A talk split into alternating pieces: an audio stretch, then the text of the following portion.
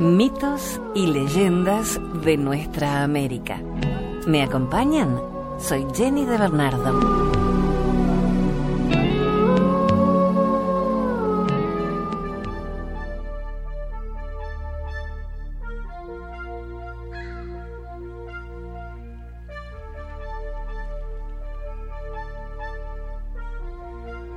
El hombre que creaba gente.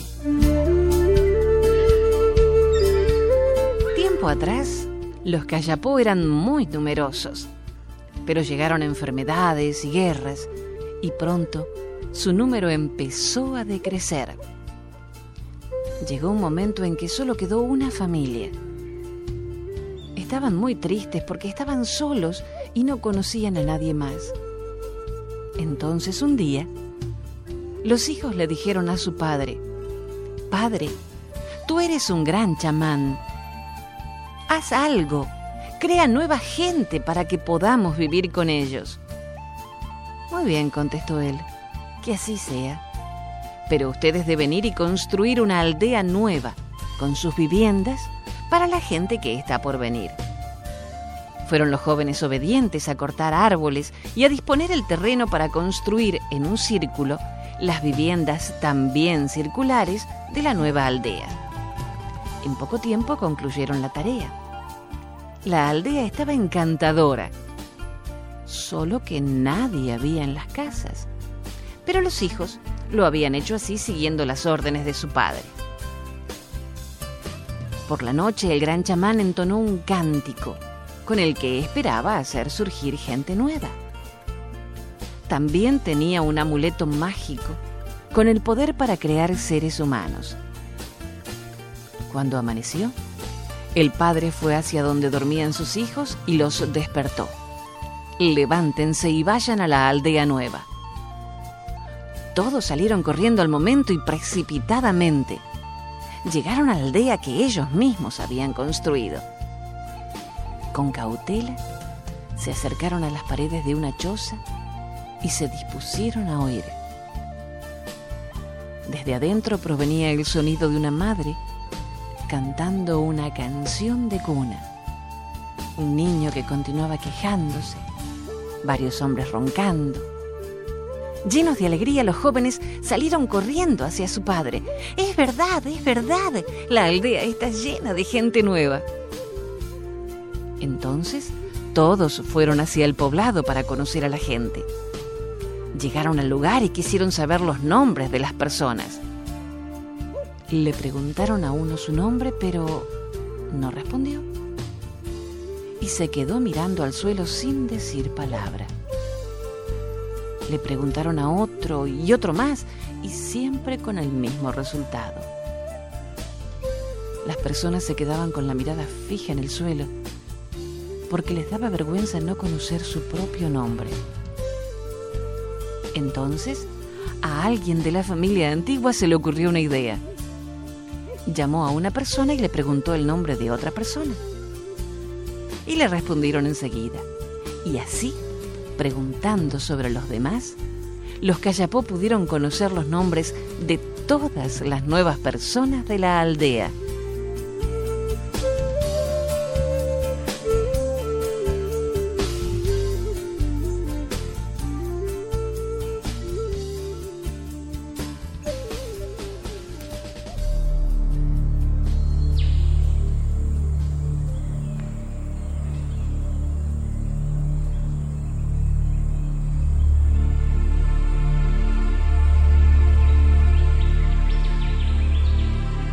La ciudad dorada. Una leyenda mapuche.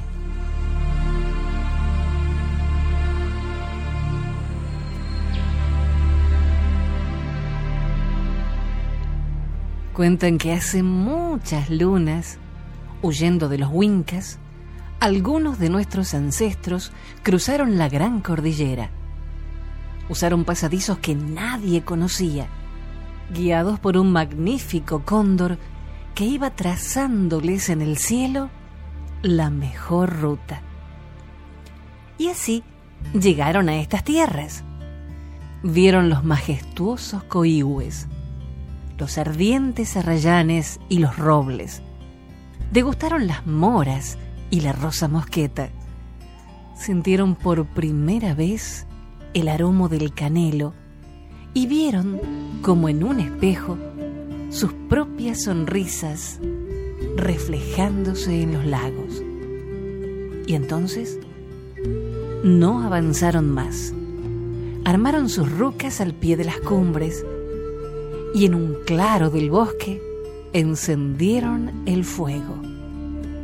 Le dieron un nombre a la región, Nahuel Huapi, y hasta los Wincas siguen llamándola así, como nuestros ancestros quisieron. Por varias lunas, aquellos hombres y mujeres bailaron y cantaron alabanzas a Ngeneshen, que los había guiado a través de aquel cóndor a una tierra amable y prodigiosa.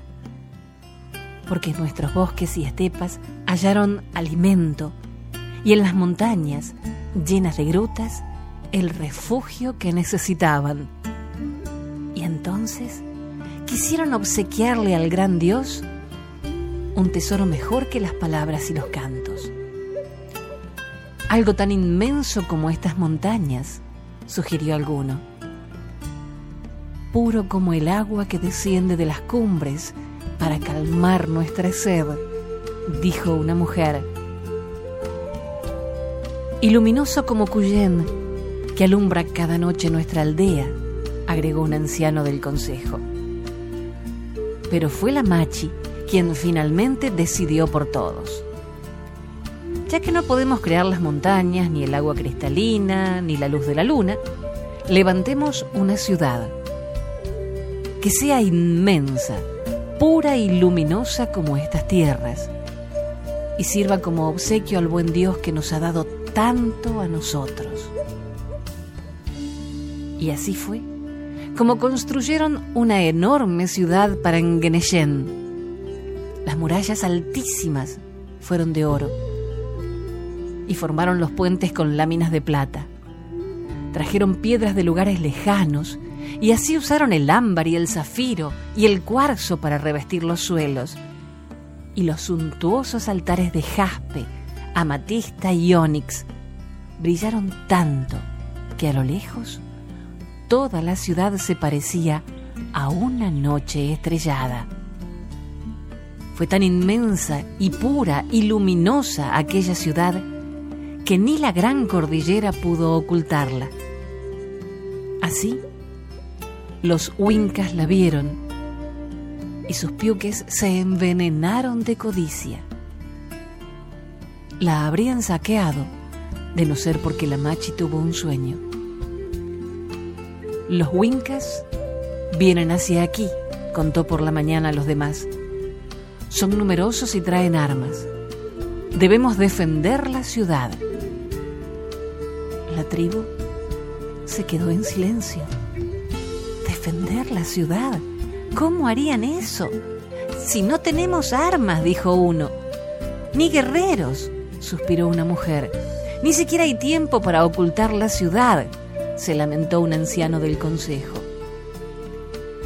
Pero la machi les dio una idea. Cuentan que esa mañana su voz sonaba como las cascadas que arrastran el agua de las cumbres heladas, como un murmullo suave pero persistente, lleno de impulso y vida, que fue abrazándolos a todos y devolviéndoles el ánimo que precisaban. Es cierto. No tenemos armas ni guerreros, ni siquiera tiempo. Pero ¿qué importa? Tenemos a Ngeneshen que velará por nosotros y el ímpetu de nuestros cantos y plegarias para fortalecerlo a él. Y así fue como iniciaron aquel gran Nguillatún que salvó a nuestros ancestros y a la ciudad dorada. Por muchas lunas cantaron y bailaron y alabaron al gran Dios. Y la ciudad se fue hundiendo, con sus hombres y mujeres y todo el esplendor de las riquezas que los Wincas nunca tocarían. Dicen que las aguas del lago se abrieron justo cuando la expedición llegaba y que la ciudad inmensa, pura y luminosa, se sumergió frente a los ojos de los invasores. Por eso jamás dejaron de buscarla. Ni ellos, ni sus hijos, ni los hijos de sus hijos. Sin embargo, una y otra vez fracasan porque todavía Ngeneshen protege a la ciudad. Si no fuera así, los Wincas podrían verla cada cien otoños, cuando emerge de las profundidades y se eleva magnífica y radiante frente a nuestros ojos. Pero hay que ser mapuche para verla, dicen, o al menos no tener el piuque codicioso.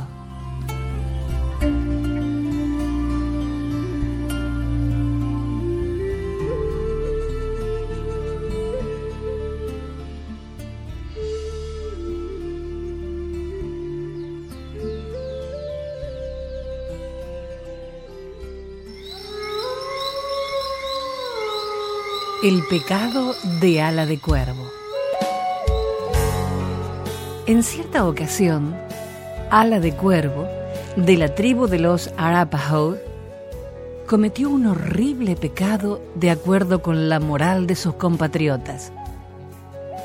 Dio muerte a un lagarto que estaba inmóvil sobre una piedra, calentándose al sol. Hay que aclarar que el lagarto, es adorado a causa de su larga inmovilidad en tales ocasiones. Es adorado como un espíritu bajado a la tierra para proteger a los indios de sus enemigos. Quiso la casualidad o la mala fortuna del pobre ala de cuervo que aquella misma noche el poblado Arapaho fuese invadido por los guerreros de una tribu vecina la de cuervo que se hallaba dentro de la choza donde encerraban a los condenados a muerte, pues debían colgarle de un árbol al amanecer, salió de la choza a instancia de unos guerreros que deseaban su concurso para rechazar al enemigo. Vas a morir de todas maneras, le dijeron, pero al menos tendrás una muerte gloriosa que el gran Manitú sabrá recompensar. No era un consuelo demasiado grande, pero al menos por el momento Ala de Cuervo estaba en libertad. Al pasar por una plaza central, dirigiéndose al campo de batalla, Ala de Cuervo vio al lagarto muerto que los indios habían colocado sobre un túmulo a fin de honrarle al día siguiente al inhumarle con todos los honores debidos a su calidad divina. Ala de Cuervo, sin saber por qué, se apoderó del lagarto muerto y corrió al encuentro de los invasores del poblado. Entonces, ante los asombrados ojos de cuantos allí estaban, vieron salir de los ojos entrecerrados del lagarto unos chispazos que directamente hacían impacto en los cuerpos de los enemigos, los cuales caían al suelo sin vida. La victoria fue absoluta para Ala de Cuervo y los guerreros de la tribu. Al momento, este fue agasajado como se merecía y elevado a grado de gran guerrero, mientras que al lagarto se le tributaron grandes honores antes de ser enterrado con el respeto y la veneración debidos a tan gran amigo del pueblo Arapaho. Extraído del libro Mitos y Leyendas de los Indios Americanos de R. R. Ayala, de la editorial Olimpo de Barcelona.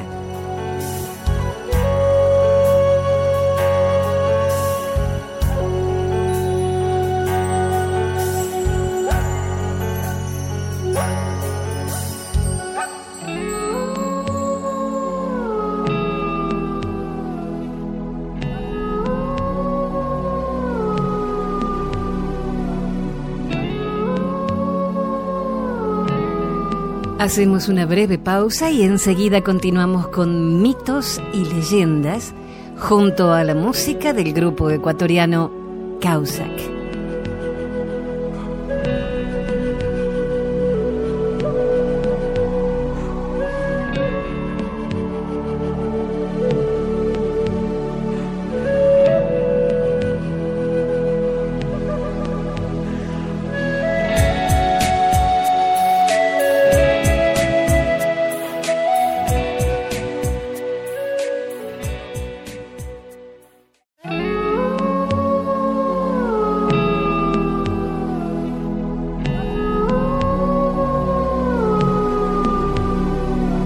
Continuamos con el grupo ecuatoriano Causac musicalizando estos mitos y leyendas. Soy Jenny de Bernardo.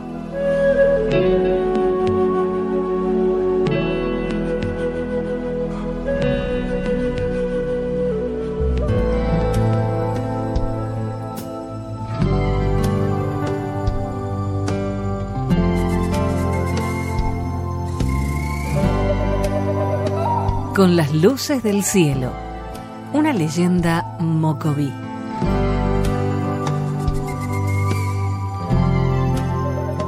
En la noche está escrita la historia de nuestros ancestros. Hay que mirar arriba nomás, al inmenso piguén que otros llaman cielo. Desde allí nos hablan las estrellas y no importa el tiempo que ha pasado todo queda labrado para que no olvidemos. Hoy quiero contarles una historia de esas. Está escrita muy clara en esas cuatro estrellas. ¿Las ven? Algunos las llaman Cruz del Sur. Aunque es tan clara la huella, arriba los tres dedos, la imagen se completa si miramos abajo la otra estrella. Así pisa el manic, el ñandú de nuestras tierras. En esa huella está escrita la historia de Nemec, bravo cacique de nuestro pueblo. Nunca fallaba Nemec, nunca escapaban sus presas, hasta esa tarde al menos. Cuentan que de cedro hizo el arco lo puso al fuego para corvarlo, anudó en sus extremos una enorme raíz y la fue tensando. Para las flechas usó espinas de cardón embebidas en la savia venenosa de un laurel de flor. Entalló también la punta de su lanza y la encastró en la vara. De quebracho la vara, porque el quebracho es fuerte y su madera noble y juntó piedras pesadas. Con cueros de tapir las cubrió y las ató con lianas. Midió el peso en la fuerza de su brazo y ensayó el movimiento de su cuerpo, la muñeca girando a la derecha, el torso firme y la postura erguida. Había que verlo a Nemec cuando lanzaba. Las boleadoras, veloces como martinetas, siempre alcanzaban la presa que quedaba enredada en un golpe mortal. Y así salió Nemec como otros días, con su arco y sus flechas, con su lanza filosa y las piedras pesadas, listas para arrojar. Estaba atento, al acecho, escuchando los ruidos que llegaban como una brisa lejana desde la llanura las pisadas, los silbidos del viento, los arbustos que se abrían ante el paso inocente del manic, que ignorante del peligro, avanzaba más y más. Y se vieron, uno al otro se vieron. Nemec conteniendo la respiración, apretando la lanza entre sus dedos inclementes, midiendo la distancia para no fallar. Y el ave, declinando su altura para iniciar carrera, el cuello tenso, las alas bien abiertas y listas para dar el giro. Tenía que huir. Todo fue a un tiempo. El movimiento del brazo, el salto del maniquí y la corrida falló la lanza de Nemec. Buscó entonces las flechas. Una, dos y tres fueron perdiéndose en el horizonte junto con la presa. Siguió corriendo el ave. Detrás iba el cacique que nunca renunciaba. Hizo silbar las boleadoras sobre su cabeza. No se tocaban, no se acercaban siquiera. Tomaban fuerza en el giro porque era diestro Nemec pero de pronto las detuvo. Las piedras cayeron a sus pies Y él, de rodillas, se quedó en silencio, porque el manic trepó al cielo con el mismo paso vigoroso, con la prisa y el alivio del que escapa justo a tiempo. El manic trepó al cielo, subió, subió y subió hasta perderse en la tarde luminosa.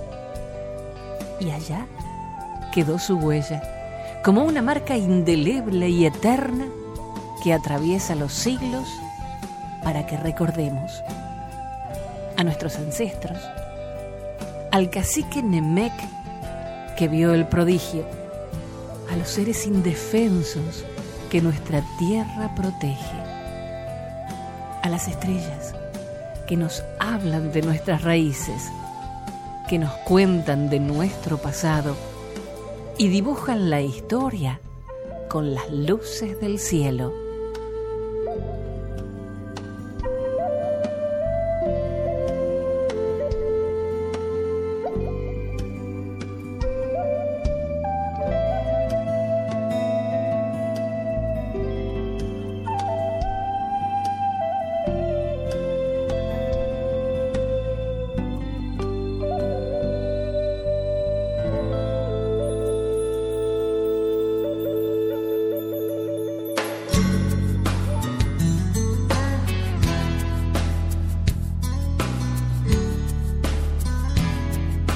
Leyenda del Pehuen o Araucaria.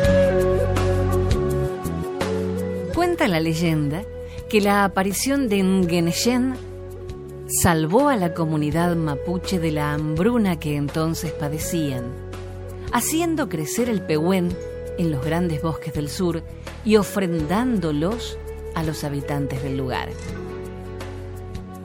Cuenta la leyenda que desde siempre Geneshen hizo crecer el pehuen en grandes bosques. Al principio, los nativos, al considerarlo un árbol sagrado, lo veneraban y no comían piñones. Rezaban a su sombra, ofreciéndole regalos, carne, sangre, humo, y hasta conversaban con él y le confesaban sus malas acciones. Los frutos los dejaban en el piso sin utilizarlos. Una vez que durante varios años en toda la comarca hubo gran escasez de alimentos y los nativos pasaban mucha hambre.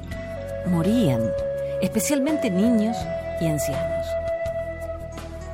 Ante esta situación, los jóvenes marchaban del lugar en busca de alimentos, bulbos de amancay, hierbas, bayas, raíces y carne de animales salvajes. Pero todos volvían con las manos vacías. Parecía que Dios no escuchaba el clamor de su pueblo y la gente seguía muriendo de hambre. Pero Geneshen no los abandonó.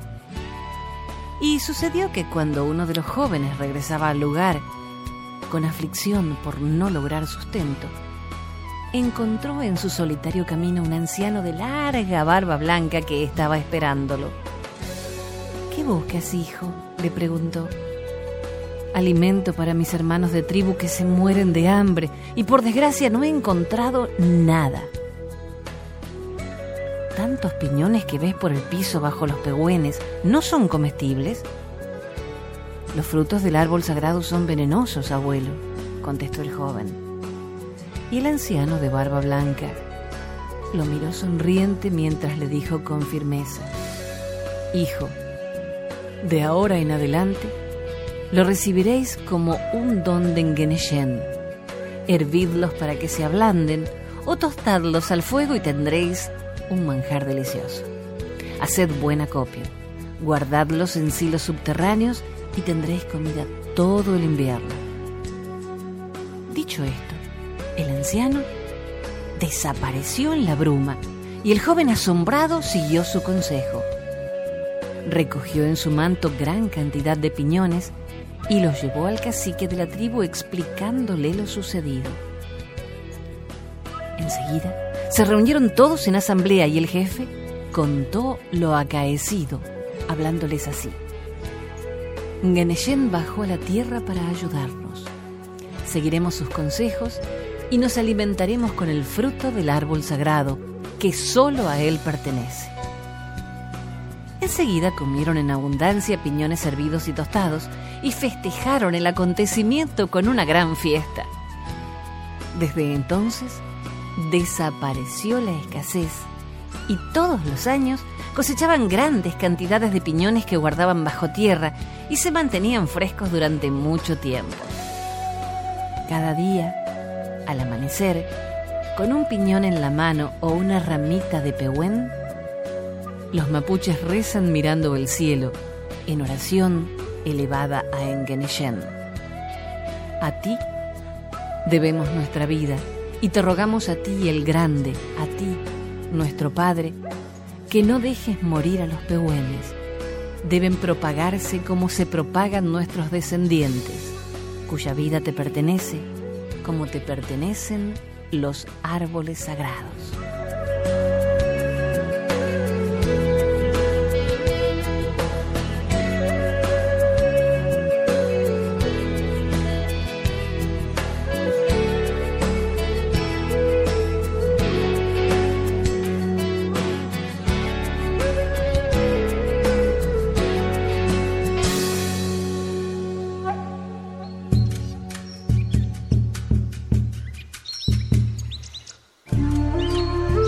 La leyenda de Coquena. Coquena vive en la Puna, entre murallones mágicos y oscuros desfiladeros, lugares donde pocas veces ha pisado la suela humana. Son pocos los que han visto a Coquena. Él es un dios enano que viste y calza como los cholitos que arregan las vicuñas por el valle, pero tiene el poder de hacerse invisible para llevarse a las llamas cuando su pastor las trata mal. Coquena ama la naturaleza porque es un dios antiguo, muy, muy antiguo. Estaba aquí mucho antes de que llegaran los hombres blancos. Tiene una mano liviana, liviana, de lana, para cuidar a los animales de la puna, y otra pesada de plomo para castigar a los cazadores. Sí, a los cazadores que de tanto matar a nuestros animales los han llevado al borde de la extinción. Una vez, tres cazadores se internaron en la puna para matar a todas las llamas que encontraran. Cuando estaban apuntando sus escopetas sobre una pequeña e indefensa llamita, se encontraron con Nico, el cholito. Tengan cuidado, les dijo. Miren que no solamente por aquí anda Coquena, Dios tan viejo que no puede nada contra las armas de fuego. Dicen, dicen que también anda por aquí el Lucomar. ¿Y ese quién es? preguntaron los cazadores. Es un gigante que habita las montañas y a su paso la tierra tiembla, contestó el cholito, y se escurrió entre las rocas con sus llamitas antes que los cazadores pudieran disparar. Vamos hasta donde está Coquena. Allí debe haber muchas llamas para matar, dijeron los cazadores, y se internaron en la montaña. Y sí, allí estaban en el valle cientos de llamas arreadas por el dios enano y su inconfundible silbido. Los cazadores ya apuntaban las escopetas entusiasmados, cuando delante de sus ojos apareció Coquena pero los cazadores no se detuvieron, porque sabían que Coquena nada podía contra las armas de fuego. No va a quedar ni una llama viva, gritaron. Y entonces sintieron unos pasos que hacían temblar la tierra. No podían creerlo. Se dieron vuelta y era Ucumar, el gigante que venía en ayuda de Coquena. Y los cazadores corrieron tan rápidamente que nunca más se los volvió a ver por esos lados. Y así fue como un antiguo ser mitológico fue ayudado por otro que conocía mejor cómo enfrentar los tiempos que corren.